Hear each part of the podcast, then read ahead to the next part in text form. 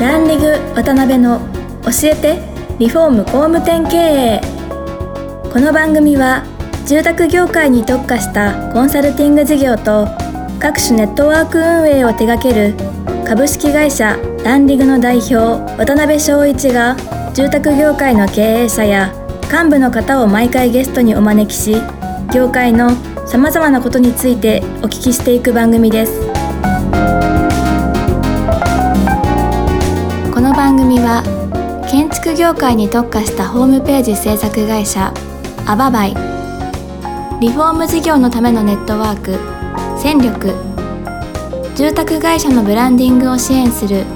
ルームクリップ公認家づくりパートナーの提供でお送りします。工務店の社長も多様性の時代へ。熱海温泉型情熱親分型コンサル型。YouTube でちゃう型 SNS 長文語り型 AI 気になる型すぐセミナー開いちゃう型。いろんなタイプがあるけれどアババイが目指すのは一つ。みんなを高鳴るコンバージョンへ。偏見だと人は言うかもしれない。そして実際偏見かもしれない。でも聞いてください。私たちは諦めない。工務店集客のプロフェッショナルアババイ。えー皆さん、こんにちは。教えてリフォーム工務店経営、今週もよろしくお願いします。えー今回はですね、えーっと、安田さんの、えー最終回、えー4回目になります。安田さん、今日もよろしくお願いします。お願いします。えーっと、まあ、今回最終回ということで、本当人材のこと、組織のこと、もっと深掘りしたいことはあるんですけども、ただ、あの、個人的にもお聞きしたいのが、最近安田さんが一番こう、注力されてて、まあ、これからどんなことをやっていかれたいとされてるのかな、みたいなことは、あの、ど、えーそうですね、視聴者も聞きたいことだと思うので、ぜひ、はい。お話しいただけたらなと思います。私はもう残りの人生はスモールビジネスに特化するっていうのを決めてまして。あの、基本的に世の中スケール化する会社とスモール化する会社に二極化すると僕は予想してるんですね。なるほど。あの、日本は中小企業が多すぎて、あの、うん生産性が上がらないっていうアメリカの学者さんが言ってるんですけども、はい。まあ賛否両論ありますが、僕は基本的にはまあ正しいなと思っててですね、うんうん150万社ぐらいで十分だって彼は言ってましたけど、中小企業が。つまりこの合併していって、とにかく規模拡大しないことには生産性上がらないっていう。うん。一方ではこれ正しいと思うんですけど、はい。じゃあ全部合併していくかっていうと、僕はそっちのまあ成功パターンは半分だと思ってて逆にそのちっちゃくすることで、うん。まあ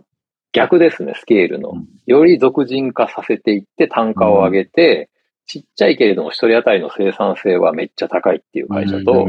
でかい。いことで生産性がめっちゃ高いっていう会社の、この二つしか生き残れないと思ってるん。ですね。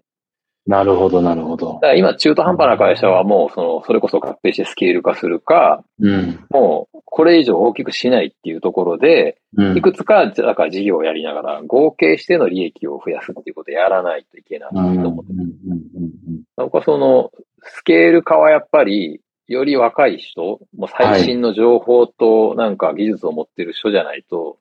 できないんじゃないのかなと思ってて。そもそもビジネスモデルとしてってことですかね。ビジネスモデルとしてうん難しい。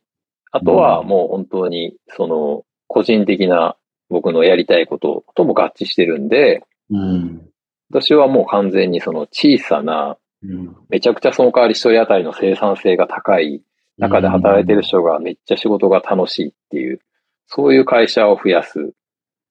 ていう手伝いをやるのと、自分自身もそういう会社を作ったり、そういう仕事をしたりっていう、うん。それをやろうとしてます。なるほどね。うーん。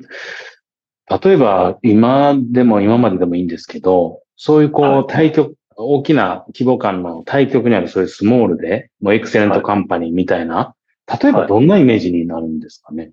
例えば、その建築業界だったら年に10棟しか絶対建てませんっていう、はいはいはいはい。その代わりもうこれだけしか材料がない、うん特殊な材料を使うとか、必ずこの、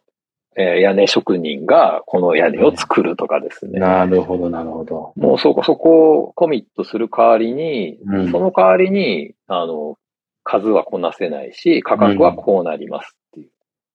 なるほど、なるほど。まあ何でも一緒ですよ。だから飲食店とかでも、その多店舗化するんじゃなくて、1店舗だけど、そのお客さんの数は限られるけど、ある程度単価を高くしていって、もう1日に200個しか弁当作らない店とかあるじゃないですか。ありますね、確かに。ああいう感じですよね。うん。なんで安田さんはそ、そこに、こう、興味というか、あの、中毒されようみたいなって、なんか大きなきっかけみたいなんてあったんですか、まあ、まあ、自分があんまりその規模を大きくしていく事業に向いてないっていうのもありますし、うん、その大企業はね、確かに必要なんですよ。その世の中のインフラとかね。はい、うん、例えば僕もヒートテックとかは必ず買いますし、はい。はい。ああいう会社が本当に安くて質の高いものを、あの、みんなに作って配ってくれるっていうね、ティッシュペーパーとかも、うん、たまにはそら一箱1000円のティッシュもいいんですけど、それだけでは生活できないわけですから、うん、やっぱり大企業が、やっぱ効率よく仕事をしてね、生産してくれるおかげで、あの、被る利益はすごいたくさんあるんですけど、うん、でもそれだけじゃやっぱね、つまんないでしょう。確かに。やっぱり面白さとか、なんか趣味的なもんとか、遊び感覚で、あの、人間の生活を豊かにしていくのって、やっぱりちっちゃい仕事だと思うんですよ。ちっちゃい会社にしかできない、あるいは個人にしかできないとか。はい、例えばプロ野球業界だってめちゃくちゃちっちゃいじゃないですか。有名人ではありますけど。そうですね、はい、確かに。うん。だからそういう、なんかその、大きくなることが正しいっていう、その正反対の勢いが僕は世界中に多分増えていくと思っててですね。なるほどね。それは日本初で、とにかくその世界の企業のスモール化を日本スタートで成し遂げたみたいなことができたら素敵だなと思って、うん、面白いですね。確かに。それをやりたいんですよね。ね日本の中小企業はやっぱり大手の下請けとかね、うん、その、それの孫受けとかそういうことばっかやってるんで、やっぱつまんなくなっちゃうけど、うん、持ってる技術とかまだまだ素晴らしいんで。うん、確かに確かに。はい。で、よく考えたら、そのプロ野球選手なんかも、まあ個人事業主ですから、まあ言うたらスモールカンパニーですよね。あの人にしかできない技があるから給料が高くなるっていう。そうです、そうです。うん、はい、なるほどね。面白いですね。監督のスペシャリストがいたりとかするわけじゃないですか。メジャーリーグなんか完全にそういう分業制になってるんで。はい、日本の場合はね、やっぱ選手で活躍した人が、やっぱり大企業みたいにね、コーチになり監督なりみたいな人事がありますけど、うん、はい、もうちょっとそういう時代ではないかなっていう気がします。なるほどね。なんか安田さんのお話聞いてても、僕自身も感じることなんですけど、どんどんどんどんなんかこう、マスからこうというか、もういろんなものが個にこう、いってるというか、力学的にも。はい、なんかそのあたりの流れって、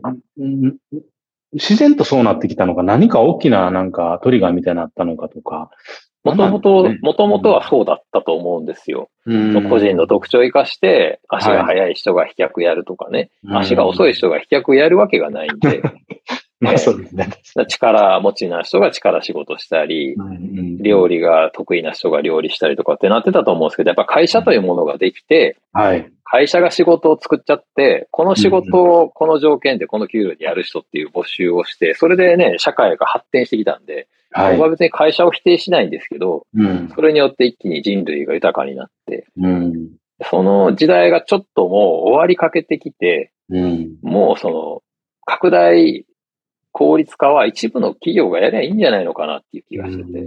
もっとやっぱり自分じゃなきゃできない仕事とか、やっぱ自分にやってほしいって言ってくれるお客さんがいて、働いて生きていくって、ものすごいやっぱ生きがいがあるじゃないですか。うん、確かに確かに。うん。だからそう、それをやろうと思うと、やっぱり、その、私がやります。私が作りましたとか。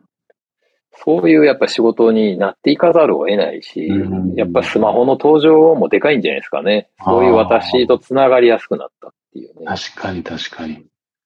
だってなんかびっくりしたのが、今の中学生とか高校生ってもう8時間ぐらいスマホの画面見てるっていうあれがあるじゃないですか。まあ要するに、世界がほぼスマホの中に詰まってるってことですもんね。そうですね。うん、もうスマホが社会とのその入り口ですからね。うん、仕事探すのも遊ぶのも友達とコミュニケーションするのも買い物も勉強も全部できちゃうんで。うん、確かに。ほんで、個になんかカスタマイズいろんな情報がね、されますからね。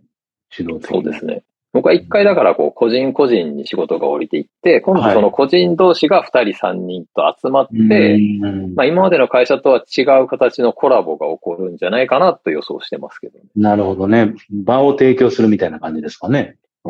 場っていうか、あの、やっぱ会社の利益をそこに乗っけると、ものすごく高くなっちゃうんで、個人同士が2、3人で組んで商品作ってお互いに売り合うみたいな感じですかね。ああ、そういうことですね。なるほど。はい。うん。面白い。なんかね、やっぱりこう、いろんな得意分野を持った人がね、自分の好きなことだけ徹底的にやってお金も儲かってみたいなね、そういう個人がたくさん、個人というか小さな、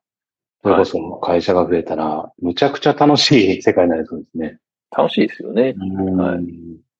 で逆にその、なんか、建築業界ってやっぱり多いんですけど、本当に地場に根付いて一生懸命いろんなリフォームやられたり、建築やられたり、不動産やられたりして、ある程度の規模感まで、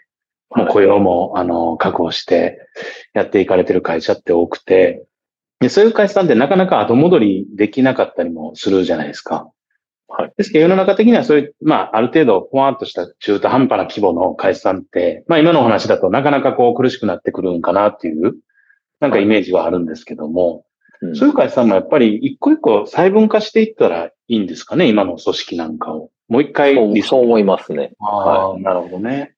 やっぱり、行くんだったらもうとことん、その、マーケットで世界で戦うんだったら世界でトップ3に入んないといけないし、地方のね、そのマーケットで行くとしても、その地域で、その業界でやっぱ最低でもトップ3に入んないとうん。生き残っていけないんで、確かに確かに。そこまで行くんじゃなければ逆に大きくしないっていううん細分化していって、最も利益率が高いところで止める。それ以上大きくしないっていう。